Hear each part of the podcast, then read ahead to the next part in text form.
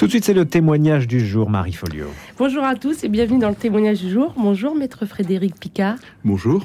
Merci d'être avec nous ce matin. Alors, il y a beaucoup de choses à dire côté justice parce que ces dernières semaines, il y a plusieurs faits divers choquants qui ont marqué les esprits. Dans plusieurs villes de France, on voit d'ailleurs le sentiment d'insécurité, mais aussi d'impunité amener des citoyens à organiser des milices de quartier, comme par exemple à Nantes. Alors, dernier exemple, dernier exemple en date, cet homme qui a retrouvé puis molesté un adolescent soupçonné d'avoir agressé sexuellement sa fille de 6 ans. Selon une étude IFOP, 73% des Français estiment que la justice fonctionne mal. Alors y a-t-il vraiment un laxisme de la justice? Qu'en est-il vraiment et concrètement du fonctionnement de la justice? Et engendre-t-elle un sentiment d'impunité? Maître Frédéric Picard, alors vous êtes avocat euh, au barreau de Versailles. Alors je voudrais d'abord, pour commencer, vous faire réagir à ces propos de Cyril Hanouna sur l'affaire Lola, qui a déclaré qu'en en, quelque sorte, euh, ça devrait être un procès expéditif et puis la perpétuité direct. Qu'est-ce que vous pensez de ce genre de réaction? Plusieurs choses. Tout d'abord, il y a le temps de l'émotion qui est tout à fait normal. Mhm. Parce que quand il y a un fait divers qui est quand même hors norme, de par son horreur et tout, euh, c'est même plus le temps de l'émotion, c'est quasiment le temps du haut le cœur. Maintenant, euh, en quelques heures, puisque c'est ce qu'il a dit et qu'il a même réitéré, est-ce qu'on va demander à un chirurgien de faire une opération complexe en 5 minutes? Est-ce qu'on va demander à un marathonien de courir en 10 minutes les 42 km C'est pareil. C'est-à-dire que ah, euh, on est purement et simplement pas capable de le faire, sauf à ce moment-là à retrouver la justice expéditive, par exemple du tribunal révolutionnaire, qui euh, qui tous les euh, qui faisait défiler tous les accusés et qui partait directement à la guillotine. C'est pas le but. Une enquête, euh, une instruction, en l'occurrence, doit être bien faite. Et bien faite, bon, c'est dans notre droit, c'est à charge et à décharge, c'est-à-dire les éléments pour, les éléments contre, euh, les mises en cause. Et par exemple, pour des procès de bande organisée, pour des procès en matière de terrorisme, l'instruction prend plusieurs années. Et je serais tenté de dire c'est quand même normal parce que euh, il faut définir les filières, les filières. Euh, oui, donc là, c'est pour le, le, cas du terrorisme. Cas du terrorisme, cas du trafic euh, de stupéfiants à grande échelle, ou trafic d'armes, ou trafic en tout genre. Il y a des éléments d'enquête, des planques, des filatures, des infiltrations éventuellement. Donc, c'est quelque chose qui ne peut pas se faire d'un claquement de doigts. Oui, mais justement, je voudrais revenir puisque vous parlez de terrorisme, là on a eu deux gros procès, un en ce moment retentissant, c'est mmh. sur euh, les attentats, l'attentat de Nice, mmh. et puis euh, celui des, attentats du 13 novembre. Euh, en effet, c'est très long avant mmh. d'arriver Neuf mois pour le 13 novembre. Oui, c'est, ça, ça peut sembler long pour les victimes, le, le procès en lui-même, mais aussi l'arrivée du procès. Pourquoi? Parce que euh, parce que c'est euh, il faut définir les responsabilités de chacun, les agissements de chacun précisément, et il faut aussi euh, donc prendre en compte les victimes. Il y a une date importante, c'est le 15 juin 2000. C'est la loi sur la présomption d'innocence, la loi Guigou, et les droits des victimes. À partir de là, les victimes, enfin les parties civiles, participent à l'instruction elles peuvent participer à l'enquête, par exemple, en faisant des demandes d'actes. C'est-à-dire des demandes d'actes Des demandes d'audition, des demandes d'expertise, euh, des choses comme ça, quoi. Hum, hum, hum. Ensuite, bon, c'est le juge qui décide et s'il y a un, refus, à ce moment-là, on peut, on peut aller devant la chambre de l'instruction euh, pour euh, recourir contre, faire appel contre ce refus, mais en tout cas, il y a la participation des victimes. Ensuite, effectivement, euh, donc, dans ces dossiers complexes, l'instruction ne peut être que complexe et longue hmm. pour que ce soit bien fait. C'est simplement une question de travail bien fait. Et vous voulez dire que même par respect pour les victimes, cette instruction ne doit pas être bâclée. C'est important qu'elle soit longue pour démanteler tout ce qui a amené à un attentat ou à mhm. autre chose. Des victimes ou des proches de victimes, en tout cas, bon, bah, en tout cas pour la plupart de celles qu'il m'a été donné l'occasion de côtoyer, euh, sont dans la demande de savoir, mais qu'est-ce qui s'est passé? Pourquoi? Qu'est-ce qui a emporté leurs proches? Hum. Qu'est-ce qui a emporté leurs proches? Alors après, euh, ils, ont besoin. Alors, elles ont besoin de comprendre. Comprendre euh, dans ces cas-là, c'est peut-être pas un excellent mot parce que ça veut dire comprendre quelque part. On est dans la culture de l'excuse. Non, absolument pas. Hum, hum. Absolument pas. On peut dire à ce moment-là identifier le processus qui a abouti à. Mais ça veut, mais ça veut pas dire que ce processus euh, euh, n'est pas condamnable. Ça veut pas dire que ce processus est absolument inadmissible, ignoble, etc., etc. Et c'est même le contraire, en fait. Voilà, absolument. c'est que pour que justice soit rendue, il faut que tout soit démantelé. Mmh. Voilà, et même dans le cas de Lola, il faut une instruction, ne serait-ce que comprendre, par exemple, euh, ce qui a pu euh, euh, comprendre, identifier. Mmh. Identifier ce qui a pu aboutir à ce passage à l'acte, mais identifier ne signifie pas approuver. Ouais. Et ah, c'est vrai qu'aujourd'hui, les gens ne comprennent pas ça. Ils ont l'impression bah qu'on se met tout, un peu plus du côté de, du coupable que de la victime. Quoi, du coupable, du présumé mhm. coupable. Bah parce que en, euh, il y a en même temps bon, un certain courant qui pratique la culture de l'excuse. En matière de terrorisme, euh, en matière de terrorisme, c'est assez flagrant. Bon, euh, on l'a vu, euh, euh, certaines tendances qui disent bon, il a été victime de ci, de ça, etc. Non, quand on passe à l'acte de manière aussi inadmissible, à un moment donné, il y a le volet responsabilité individuelle et le fait de répondre individuellement de ses actes devant les juridictions et d'avoir la condamnation en conséquence qui est euh, qui, doit être le maître mot en la matière. Mmh. Et alors on parle beaucoup de discernement dans l'affaire Lola, et pour beaucoup d'affaires criminelles un peu choquantes. Euh, c'est alors qu'est-ce qui se passe? C'est quoi le processus pour euh, savoir le discernement d'un présumé, d'un accusé, pardon? Alors c'est c'est régi par les articles 122 à 122.8 du Code pénal. Il s'agit de dire que la personne savait ce qu'elle faisait. Mmh ou savait partiellement ce qu'elle faisait. Alors partiellement, c'est une différence avec savait ce qu'elle faisait déjà, j'imagine, mhm. pour le jugement. Pour le jugement. C'est-à-dire Le discernement, euh, c'est en quelque sorte, schématiquement, le fait de pouvoir distinguer le bien du mal, le fait de savoir que ce qu'on fait est mal. Et donc, être euh, responsable de ses actes. Voilà. Et donc, euh, dans le cadre d'un discernement, dans le cas, il y a deux cas le discernement aboli ou le discernement altéré. Hum. Le discernement aboli, c'est soit dans le cadre, c'est dans le de la folie pure, c'est la personne qui n'avait plus conscience de quoi que ce soit. Hum. Mais ça peut être aussi, par exemple, quelqu'un qui a un malaise au moment d'un accident de voiture. Ça peut arriver. Hein. Ça peut euh, altérer. C'est euh, un facteur, donc une, euh, des raisons mentales, un état psychologique qui fait que la personne a été entravée dans son discernement, entravée dans le contrôle de ses actes. Et à ce moment-là, normalement, il y a une diminution de peine. Ah, c'est-à-dire qu'elle ira moins mmh. longtemps en prison, mais elle, devra être soignée aussi, j'imagine. Ah, totalement. Oui, dans les deux cas, elle devra être soignée. Totalement. Ce qui pose d'ailleurs aussi le problème du suivi psychiatrique des personnes en prison. Mais ça, c'est encore autre chose. Et je voudrais revenir sur cette étude IFOP qui dit quand même que 73% des Français estiment que la justice fonctionne mal. Euh, comment vous l'expliquez? Alors, il y, a ces, il y a ces affaires hors normes qui, normes qui prennent, du temps, mais d'un autre côté, il est vrai que, que c'est lent.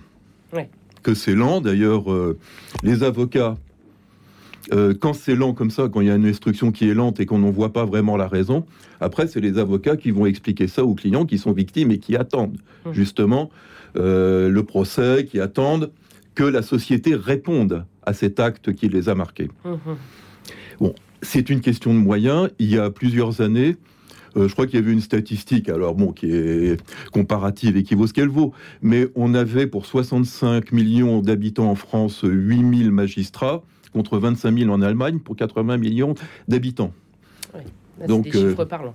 C'est des chiffres parlants, ce qui fait qu'actuellement, on met des moyens, on tente de rattraper le retard, mais euh, ça va prendre du temps, ça va pas se faire du jour au lendemain. On aura encore euh, euh, des audiences où il y a des dossiers qui sont renvoyés parce que tout simplement le rôle, c'est-à-dire le planning du jour, est beaucoup trop lourd. Et malgré ça, des audiences qui se terminent à 23h, minuit. Euh, sans, oui, donc il y a un dysfonctionnement de la justice, faute de moyens. Notamment faute de moyens. Après, la justice, ce qu'il faut savoir, c'est qu'elle est humaine, hélas. Mais elle est humaine, donc il peut y avoir euh, il, peut, il peut y avoir, par exemple, des, des, décisions de justice qui sont totalement surprenantes, comme ce magistrat qui proposait sa fille de 12 ans pour des parties libertines dans des...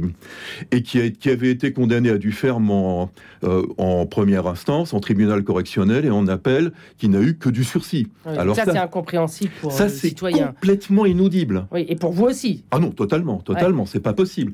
Parce que justement, euh, la condition de magistrat devrait être une circonstance aggravante. Ah oui, c'est ça. Ça devrait montrer l'exemple que. Ah, totalement. Euh, Et alors, euh, je voudrais revenir aussi sur cette affaire dont on parle beaucoup en ce moment. C'est ce papa dont je, mmh, parlais dans l'introduction qui s'est vengé lui-même. Alors, pourquoi ça.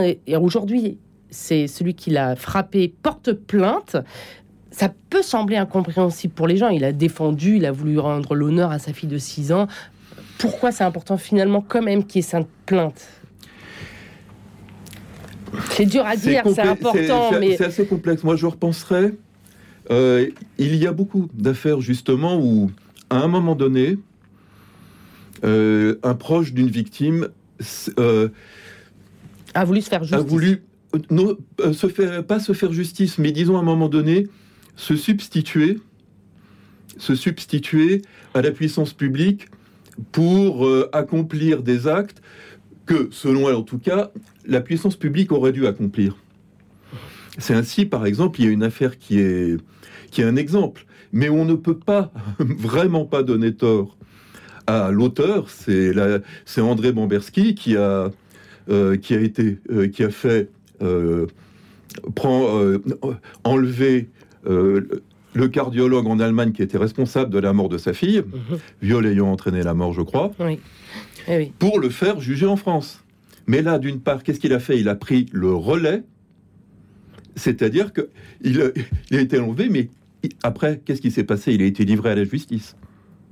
Il a livré le oui, c'est ça. C'est-à-dire qu'il l'a pas euh, tué ou euh, frappé. Oui, oui, il a, il a voulu qu'il soit jugé en mhm. France, mais la manière de l'amener était juste. Ah, la euh, manière de l'amener, la manière de l'amener lui a valu une condamnation, mais avec sursis. Là où l'auteur des faits, le cardiologue, le docteur Dieter Krambach, mhm. a été condamné à 15 ans, confirmé en appel. Ouais. oui. Donc là, il y a, la justice a été bien rendue. Elle a été... Oui, mais la justice, en l'occurrence, qu'est-ce qu'elle a fait pour, pour Monsieur Bamberski?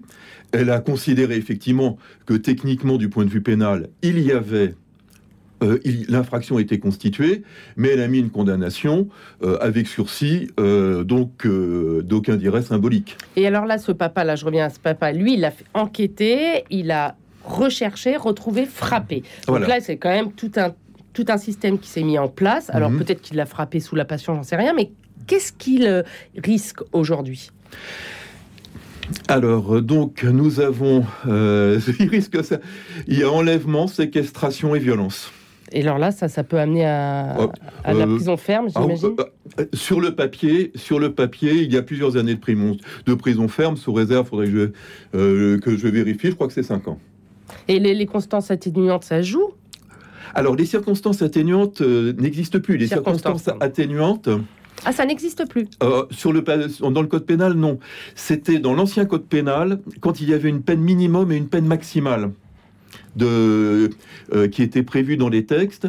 Et quand il y avait les circonstances atténuantes, c'était pour diminuer la peine minimale, pour condamner à moins que la peine minimale. Hum. Donc actuellement, on peut prendre, on peut prononcer des peines qui sont inférieures à la peine encourue euh, dans, la, dans, la totalité de l'éventail. Quoi. Ça peut aller de la dispense de peine jusqu'à la condamnation maximale. Alors vous, vous avez été surtout euh, avocat euh, des parties civiles. Notamment, oui. Et alors, est-ce que... Alors, jeudi, nous avons eu une émission avec l'Institut pour la justice qui défend les victimes qui se sentent lésées. Est-ce que vous, vous trouvez que les victimes sont assez bien représentées ou en tout cas assez bien aidées, assez bien... quoi, est-ce qu'on leur rend justice? C'est le problème, c'est le problème global de la lenteur. Oui, vous, pour vous, tout vient de la lenteur. C'est le problème global de la lenteur. Parce que sur le papier, effectivement, maintenant, les victimes sont parties au procès. C'est-à-dire? Les parties civiles sont parties au procès. C'est des parties à l'instruction. Avant, elles, avant, elles ne l'étaient pas. Maintenant, euh, elles peuvent, comme je l'ai dit tout à l'heure, faire, euh, faire des demandes d'actes c'est-à-dire en quelque sorte influencer le sens de l'instruction. avant euh, le procès. Absolument. Mais alors quand on parle des peines, souvent on entend oui, la justice est laxiste parce que les peines ne sont pas assez fortes. Les peines ont augmenté. augmenté. La moyenne des peines a augmenté. Ouais. Oui, mais alors par exemple les remises de peine, etc. Souvent on entend des, des, des, on entend des, des, coupables, des mhm. gens reconnus coupables qui sont libérés plutôt par remise de peine ou euh, par. Euh, est-ce que ça c'est quelque chose qui, que vous trouvez en effet tient du laxisme ou non C'est normal? Alors il y a ce qui s'appelle déjà les crédits de réduction de peine, c'est-à-dire des, c'est-à-dire des peines euh, qui sont qui sont, je crois, de trois mois, de trois mois par an. Euh, qui sont euh, euh, qui sont pas automatiques, mais qui sont prises en compte dans la date où le détenu est libérable. Hum. Ensuite, il y a alors ces, ces crédits de réduction de peine se peuvent être intéressants parce que c'est un c'est un levier pour l'administration pénitentiaire quand il y a un détenu qui se conduit mal. C'est un crédit, c'est une, c'est une, c'est un levier qui leur permet qui leur permet de prononcer des peines et éventuellement d'en supprimer tout ou partie si jamais il y a un problème. ça donne une pression sur le prisonnier. Oui, en quelque sorte. Alors, euh, je reviens à votre rôle d'avocat euh, en soi. Est-ce qu'il y a une affaire qui vous a marqué? Il y en a, il y en a trois. Ah, ça fait beaucoup. Il y en a quatre même. Ah oui. Donc il y a l'affaire Mera. Hum. Vous avez représenté euh, une euh, famille Donc avec, euh, avec ma consoeur Béatrice Dubreuil, nous avons assisté la famille du caporal-chef Abel Chenouf tué le 15 mars 2012 à Montauban. Mhm. Il y a l'affaire du petit Valentin où en appel j'étais pour le frère, mhm. de, le grand frère de Valentin où là d'ailleurs c'est un procès euh, c'est un procès où nous avons été très surpris puisque les, les experts en venaient quasiment aux insultes sur la question de la folie. Ah oui, comme quoi c'est vraiment la justice humaine. Sur la question de la folie ou, pas euh, de l'accusé principal. Il y a euh, l'affaire des gendarmes de Colobrières ah oui. Euh, donc où, où, j'ai été aux côtés de la famille de la gendarme Alicia Champlon. qui a été tuée par, euh, en, intervention dans un appartement, je crois. Absolument, oui, Et par une euh, quelqu'un dont la personnalité était mais Bon, c'est quelque chose que je dis rarement, mais il y a des. C'est quelqu'un qui, selon moi, ne devrait jamais sortir. Mais oui, mais ça c'est un. Mais euh, voilà, on, touche le, nœud du problème. Et l'affaire de l'incendie de pour pour un règlement de compte pour 60 euros, un incendie a entraîné la mort de quatre enfants et et d'un homme, et j'étais pour la mère des quatre enfants. Et alors. Euh, qu'est-ce qui vous marque dans ces affaires Au-delà de l'horreur des faits, euh, qu'est-ce qui marque un avocat dans ces affaires? C'est la dignité des victimes C'est l'envie de justice, de rendre justice à ces victimes? Qu'est-ce qui vous porte? Ah bah l'envie, euh, l'envie de justice, l'envie de, de les assister, de porter leurs paroles, hum. quelque part d'essayer de mettre en mots leur, euh, euh, leur souffrance. Et d'ailleurs, il y en a qui sont devenus des amis. Ah oui. Il y en a qui sont devenus des amis. Je voudrais, entre autres, voudrais exprimer toute mon amitié à, euh, Albert et Katia Chenouf-Meyer, donc les parents d'Abel, mmh. Mmh. dans le dossier Mera, euh, Françoise et Patrick Champlon pour euh, les parents d'Alicia Champlon, la gendarme. Oui, oui c'est vraiment... Et, y a un lien et, Véronique Crémeau, la mère du, de Valentin.